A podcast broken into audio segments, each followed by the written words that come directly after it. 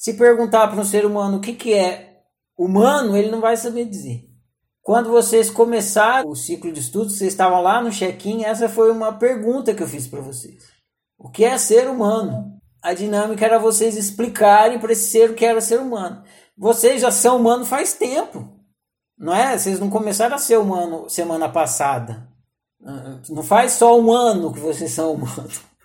Já faz anos, muitos anos que vocês são humanos. Vocês não conseguiram explicar o que é ser humano. Primeiro que vocês embolaram, vocês confundiram o ser com o humano. Ninguém teve a clareza de entender que o ser humano é dois em um, ser e humano. Depois, na hora de falar do humano, não, ninguém esclareceu o que, que é o humano. Por quê? Porque essa é a nossa atual circunstância. Nós somos seres humanos, mas que ignoram o que é isso que a gente chama de humano, de humanidade. Porque a gente não consegue conceber que o humano é uma natureza e essa natureza é um programa, é um software. A partir do momento que a gente começar a conceber isso, a gente vai explodir no entendimento da natureza humana.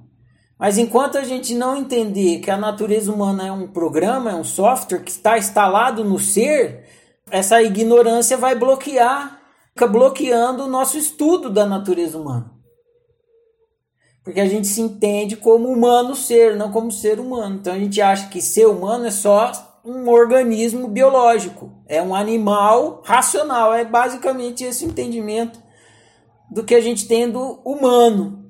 É tipo um bicho um pouquinho melhorado, né?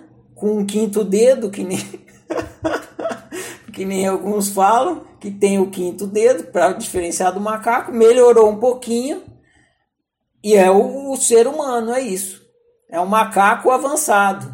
Né? Tem até a teoria disso, né? Que o, o ser humano derivou do macaco, o macaco evoluído, né? Esse é o termo. Então a gente se pensa como só um organismo biológico, a gente não entende o que, que é humano. Então é, a gente não avança nesse entendimento.